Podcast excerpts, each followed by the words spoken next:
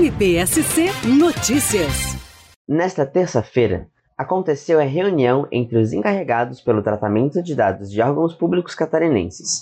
Foi a primeira vez que o Ministério Público recebeu o encontro do grupo, criado neste ano e formado pelos encarregados do Ministério Público de Santa Catarina, do Tribunal de Justiça, do Tribunal de Contas, do Tribunal Regional Eleitoral, da Procuradoria-Geral do Estado e da Assembleia Legislativa. O encarregado pelo tratamento de dados pessoais do MP catarinense, promotor de justiça Carlos Renato Silva Teve, explica o objetivo da reunião. A importância é aproximar as instituições públicas de Santa Catarina no processo de implantação da proteção de dados pessoais na instituição. A proteção de dados pessoais hoje é um direito fundamental e essa aproximação visa tornar mais efetivo esse direito fundamental.